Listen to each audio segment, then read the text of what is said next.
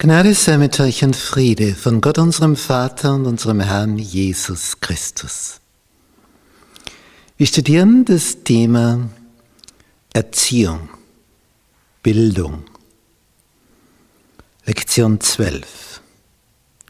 Sabbat. Den Charakter Gottes erfahren. Unser Merktext steht in Markus Kapitel 2, die Verse 27 und 28. Und er sprach zu ihnen, der Sabbat ist um des Menschen willen gemacht und nicht der Mensch um des Sabbats willen. So ist der Menschensohn ein Herr auch über den Sabbat. Sonntag. Zeit zum Staunen. In sechs Tagen schafft der Herr Himmel und Erde. Und am sechsten Tag wird Adam geschaffen und aus seiner Rippe dann die Eva.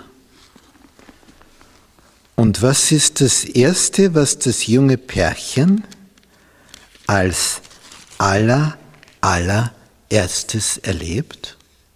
Sabbat. Sie fangen mit Urlaub einmal an. Dass sie mal Zeit haben zum Genießen, zum Schauen, wo sind wir denn da? Das ist der Garten Eden. Sie können den einmal spazieren gehen erkunden. Händchen haltend, versteht sich. Das war also ein feiner Beginn, würde ich sagen. Viel feiner kann es ja gar nicht mehr sein. Und dann heißt es in 1. Mose 2, die ersten Verse, so wurden vollendet Himmel und Erde mit ihrem ganzen Heer. Und so vollendete Gott am siebenten Tag seine Werke, die er machte, und ruhte am siebenten Tag von allen seinen Werken, die er gemacht hatte. In sechs Tagen geschafft, und der siebente Tag ist so der Tupfen auf dem I, jetzt bist du fertig, jetzt, ja, jetzt trittst du mal einen Schritt zurück und betrachtest das Ganze. Und Gott segnete den siebenten Tag und er heiligte ihn, weil er an ihm ruhte von allen seinen Werken, die Gott geschaffen hat und gemacht hatte. Er segnete den siebenten Tag, den Sabbat, den Samstag und heiligte ihn. Diese Formulierung, die ist schon eine besondere. Denn damit geht der Sabbat ganz ganz, ganz zurück bis an den Anfang der Welt. Ist gerade die Schöpfung, ist gerade vollendet. Mit dem Sabbat wird sie vollendet. Das ist so die Vollendung der Schöpfung. Ruhetag. Und dieses Muster hat jetzt auf dem ganzen Planeten Raum gegriffen. Wir haben diesen Rhythmus der sieben Tage.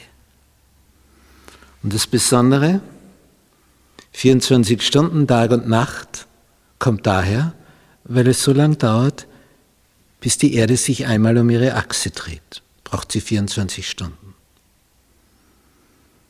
Ein Monat ist in etwa, wie lang der Mond braucht, um einmal die Erde zu umrunden. Darum Monat, Mond. Und was passiert in einem Jahr, in 365 Tagen und einem Viertel? Da umkreist die Erde die Sonne, so lange braucht sie. Einmal rundherum auf ihrer Bahn. Interessanterweise braucht sie immer haargenau gleich lang. Auf die Millionstel Sekunde, versteht sich. Ein Wunder. Tja, und die Woche, ja, was ist da? Von, von welchen Gestirnen, wie und was kommt das her? Nichts. Das kommt von hier, aus dem Buch der Bibel. Am siebten Tag ruhte der Herr und er segnete den Sabbattag und heiligte ihn.